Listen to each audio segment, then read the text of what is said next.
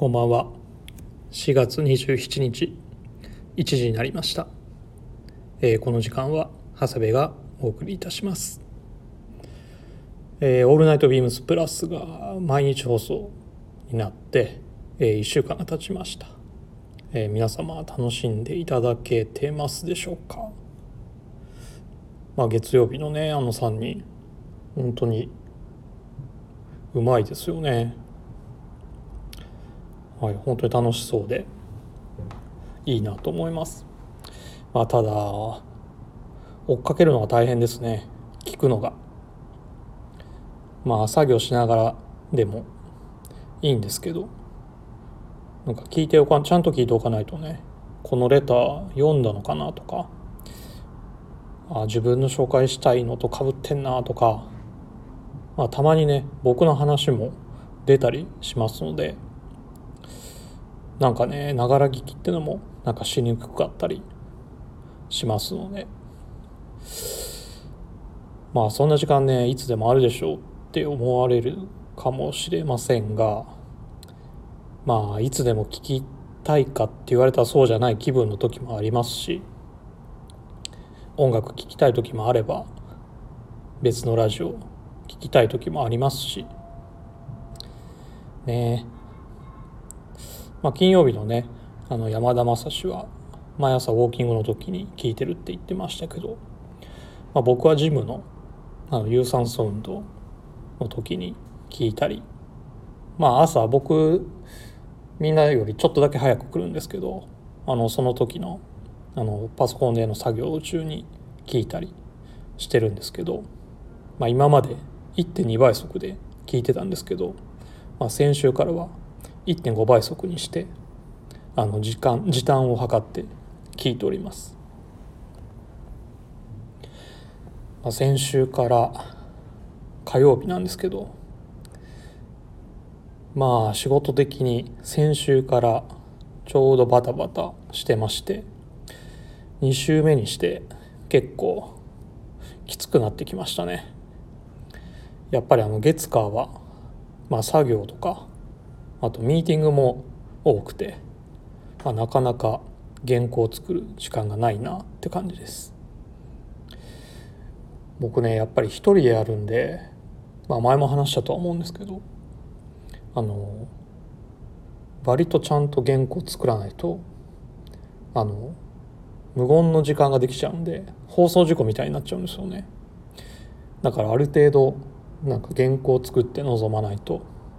不安でしょうがない。ですよね。まあ2人3人いればねあの大枠だけ決めて、まあ、話の流れで、まあ、脱線したりもしますけど盛り上がったり会話が続いたりするんですけどね。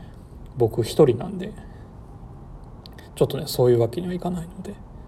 あの準備しておかないと。怖いですね。なのでちょっとね火曜日のこのルーティンになれるのにちょっと時間を要しそうな感じです。先週がですね我がドラゴンズ首位ジャイアンツとの3連戦だったんですけどいやジャイアンツ強いですね。まあ投手も良ければ打者も途切れないし1戦2戦目はねもう完敗で。で3戦目も、まあ、3回で1対6でああもうこれ今日終わったなと思ってたらあの石川君がね4打点で逆転してまあその後のもうリリーフ陣がもうパーフェクトピッチングですよ。いやもう1勝2敗で負け越しはしたもののまあ今年の粘り強さはねもう本物ですね。もう継続してもらいたいですね。で今シーズンね実は日曜日負けなし、まあ、翌日にね試合がない日は負けてないっていうあのシーズンになってまして、まあ、何がいいかっていうとねあの日曜日負けると次の火曜日までねまあ言ったら月曜日あのそのどんよりした感じであの気分を引きずらないといけないんですけどもあの日曜日勝つとあの月曜日も気分よく迎えられますのでまあ火曜日までね負けを引きずらなくていいっていうのがね最高ですね。まあ、PIB も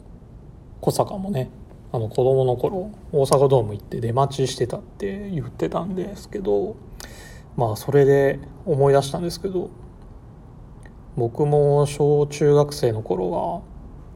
まあ、まだその時名古屋ドームなかったんで、まあ、名古屋球場にですね、まあ、今はファームの試合やあの秋季キャンプとかで使われてる球場なんですけどもあの当時は名古屋球場っていう野外のいい球場だったんですけどもね、まあ、よく近所の友達数人と行ってましたね。子供だけで。まあ監督が星野さん。4番落合。エース小松。で今監督のね立浪が入団したばかりの時代ですけどね。で外野自由席なんで、まあ、朝からね並ぶんですよ、まあ、だから朝早くから行ってね。並ぶわけなんですけども。あのまあ最寄りの駅がねあの名鉄っていう電車で名古屋球場前っていう駅があったんであのそこまでね電車で行けばいいんですけどまあ電車賃小学生ですからねもったいないからあの金山っていうね JR の駅から球場まで歩くんですよ。230分。まあそしたらねあの夜通し遊んだあのコンビニの前でたむろしてたヤンキー56人にね囲まれちゃって囲まれちゃった時があってね有り金全部取られるわ。まあ食料で持ってきた食べ物とかもねもう全部食べられちゃうわで。もう散々な目にあったことがありましたね。それを思い出しちゃいましたね。でもう帰れないしお金ないからね。帰れないしまあ仕方ないから球場には行ったんですけど。まあ運よくねあのたまたまあの同級生が別の同級生が来まして、まあ、電車賃のね帰りあの帰りの電車賃とか借りれてまあなんとかなったんですけども、まあ、PIB の話でもうその苦い思い出がフラッシュバックしましたね。でちなみにその日はあのカープ戦であの北別府と投げ合った今中新地のね初勝利という記念すべき日でしたねまあそんなところでそろそろ始めます長谷部慎之介の「オールナイトビームスプラス」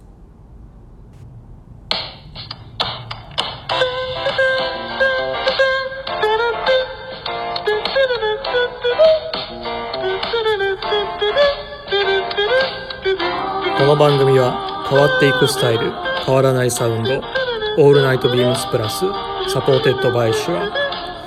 音声配信を気軽にもっと楽しくスタンド FM 以上各社のご協力で BEAMS+のラジオ局プラジオがお送りいたします。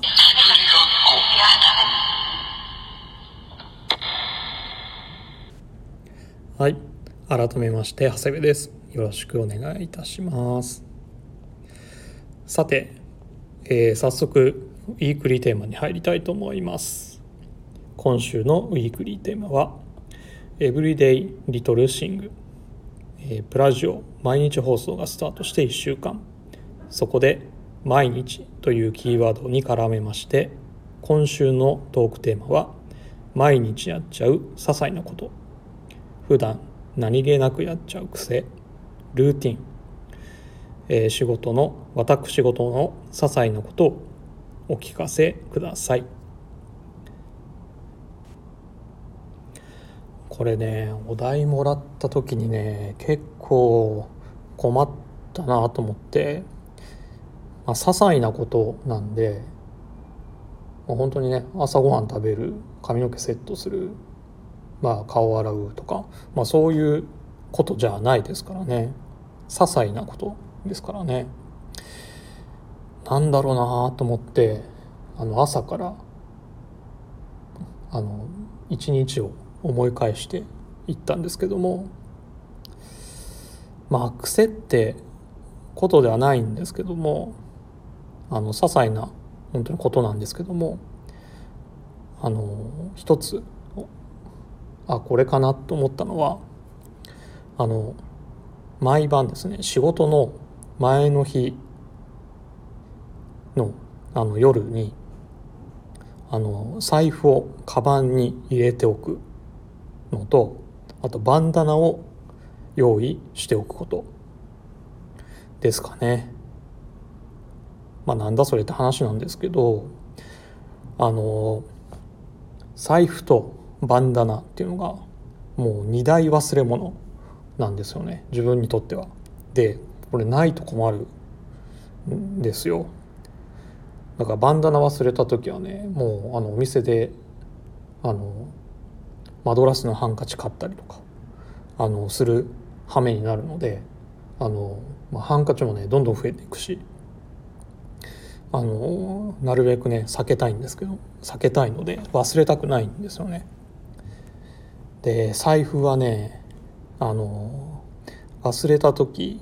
気づくのはあの必ずね駅なんですよ。僕あの不定期なんで財布と一緒になってるんでもう忘れたらまあ電車乗れないですしあの、まあ、必ずね駅で財布出すのであのその時に気づくんですけどまあ駅までね歩いて10分ぐらいなんですけどまあ10分かけて駅まで行きました。で忘れたって気づいて10分歩いて取りに戻ってでまた 10, 10分かけて駅まで歩いてでも朝だけでねもう1往復半ですよね。もう合計30分費やすことになるのでもうね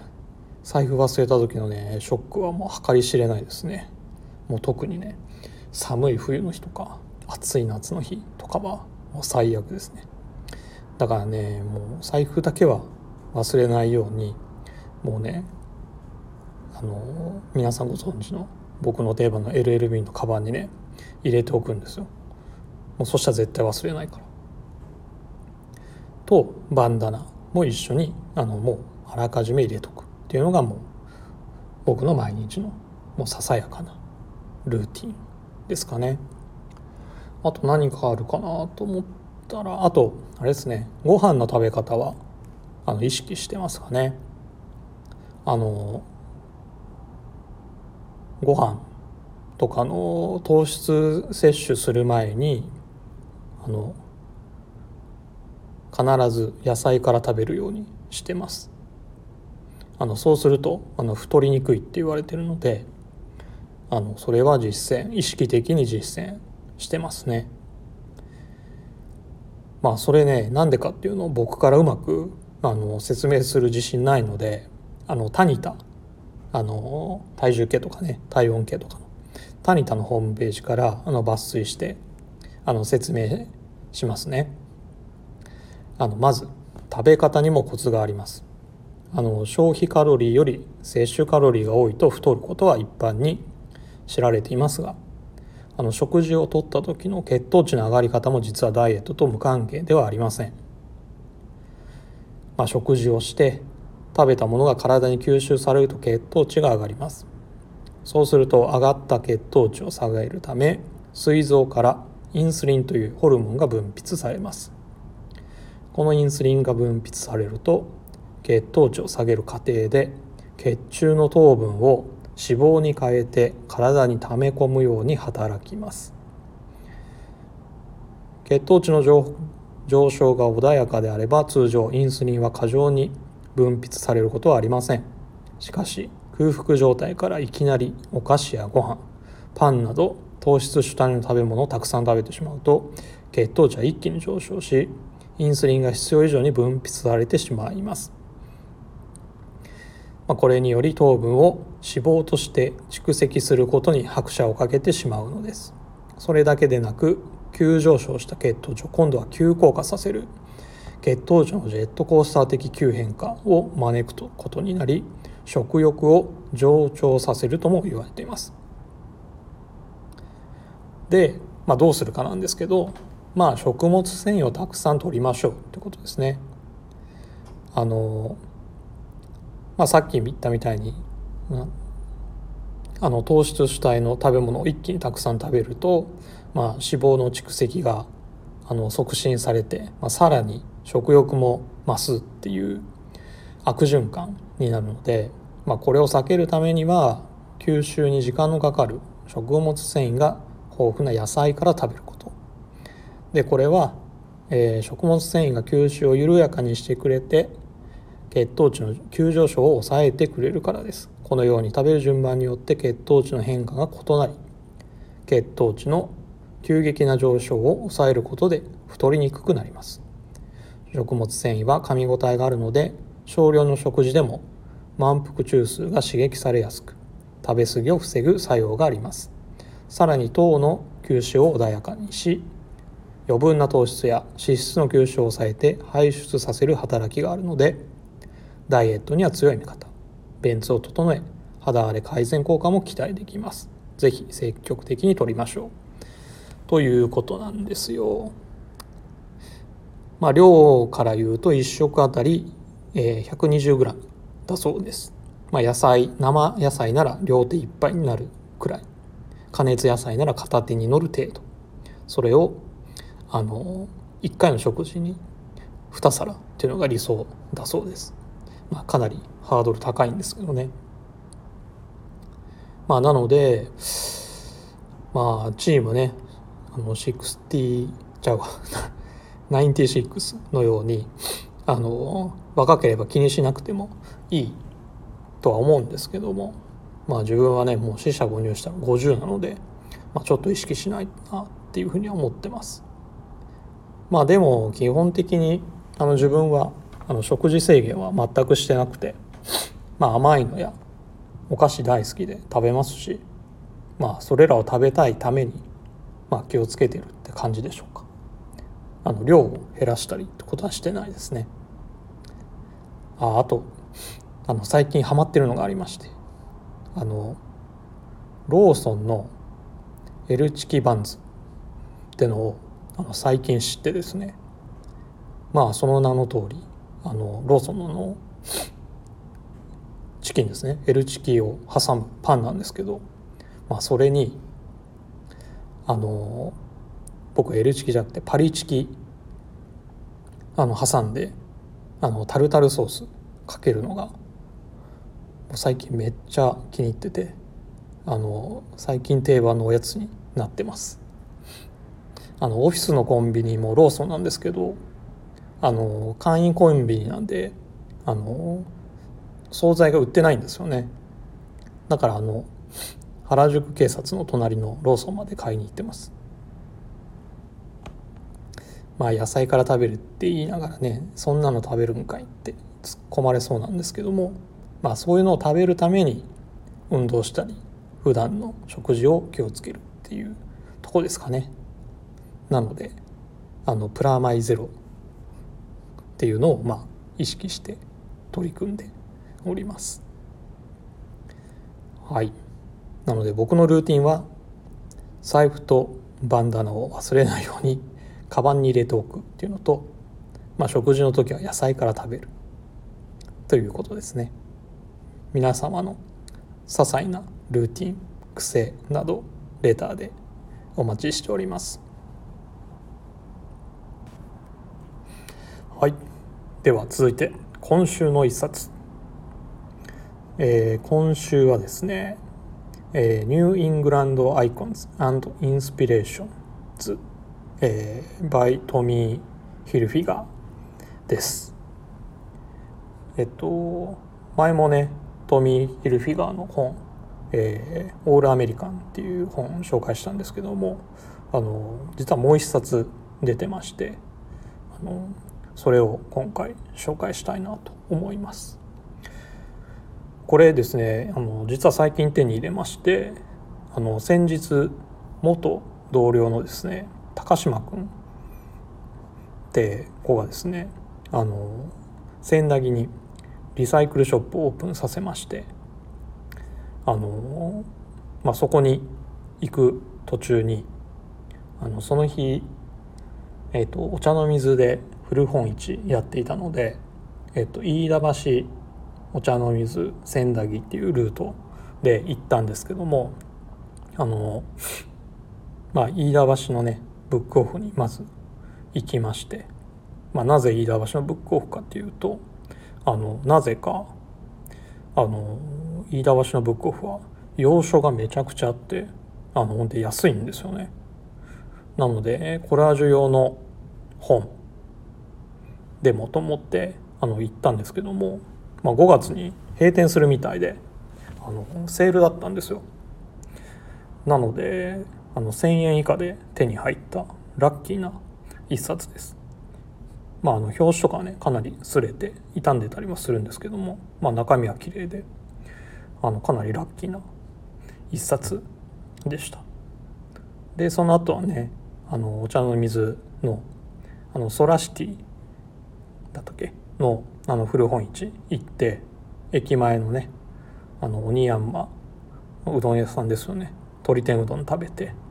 まあ、千駄木に向かった次第でございます。で高島君のお店はあのファンアゲインっていう名前で、まあ、インテリア関係関連のねリサイクルショップって、まあ、言ってますけど、まあ、彼のね千里眼にかなったあのいいものしかないのでもし機会があれば是非行ってみてください。千駄駅と西日暮里駅のちょうど中間ぐらいかな。インスタアカウントはファンアゲインアンダーバー千駄木。FUNAGAIN アンダーバー、まあ、千駄木ですのでそちらで、えご確認してみてください。であ本の紹介ですね。えっ、とまあ以前もねトミーの本紹介したんですけどもあのオールアメリカンっていう本はあのトミー・フィルヒヒルフィガーがまあ影響を受けた、まあ、カルチャーだったり、まあ、服そのものだったんですけども、まあ、これはねあのニューイングランド地方の人や、まあ、芸術建築景色などの、まあ、インスピレーションの、まあ、源になった象徴的な写真や、えっとまあ、センテンス一言をあのセレクトした本になってます。で端末にはねその写真一枚一枚のあの解説もありますので、まあ、ただ眺めるだけじゃなくて、まあ、なんでその写真セレクトしたかっていうね理由もわかるのであの非常に面白いんじゃないかなと思います。まあ、トミー曰く、ま、ニューイングランドはインスピレーションの源でありスタイルデザインなどの明らかにアメリカ的なものは北東部で生まれていてニューイングランドのクリーンでプレッピーなアスレチックスタイルが常にトミーのデザインの要であったっていうことですね。まあ、ビームスプラスのね有楽町に、まあ、見られるようなあの東海岸の雰囲気を知るにはすごくいい一冊かなと思います。まあ一番いいのはね、まあ、現地に行って現地の空気を吸うことなんですけども、まあ、ニューイングランドって言ってもね、まあ、なかなか行けませんからねあのこういうのでなんか想像力かきたてるのもいいんじゃないかなっていうふうに思います。僕はね10年くらい前にあのまだケンスフィールドのね草野さんがディレクターの時にあのボストンあのメイン州の出張を連れて行ってもらったことがあるんですけどまあその時はオールデンの工場行ってランコートの工場見学してで LL ビーン行ってでサウスウィック行ってアンドーバーショップ行ってアンティークショップ回って備品買ったりとかっていうまあその後ねニューヨークも行ってかなり濃い出張だったんですけどももうちょっとね記憶も飛び飛びになってきてるので久しぶりにその時のレポート読み返して記憶呼び戻したいなと思います。まあ、記憶が戻ればその時の話もまたできたらいいなと思います。はい、えー、今週はこの辺で締めたいと思います。レターを送るというページからお便りを送れます。ぜひラジオネームとともに話してほしいことや僕たちに聞きたいことがあればたくさん送ってほしいです。メールでも募集しております。メールアドレスは bp.hosobu.gmail.com bp.hosobu.gmail.com ツイッターの公式アカウントもございます。beams アンダーバープラスアンダーバーまたはハッシュタグプラジオをつけてつぶやいていただければと思います。では、えー、明日は、えー、チアーズ田坂のオールナイトビームスブラスお楽しみください。では今日はこの辺で。また来週。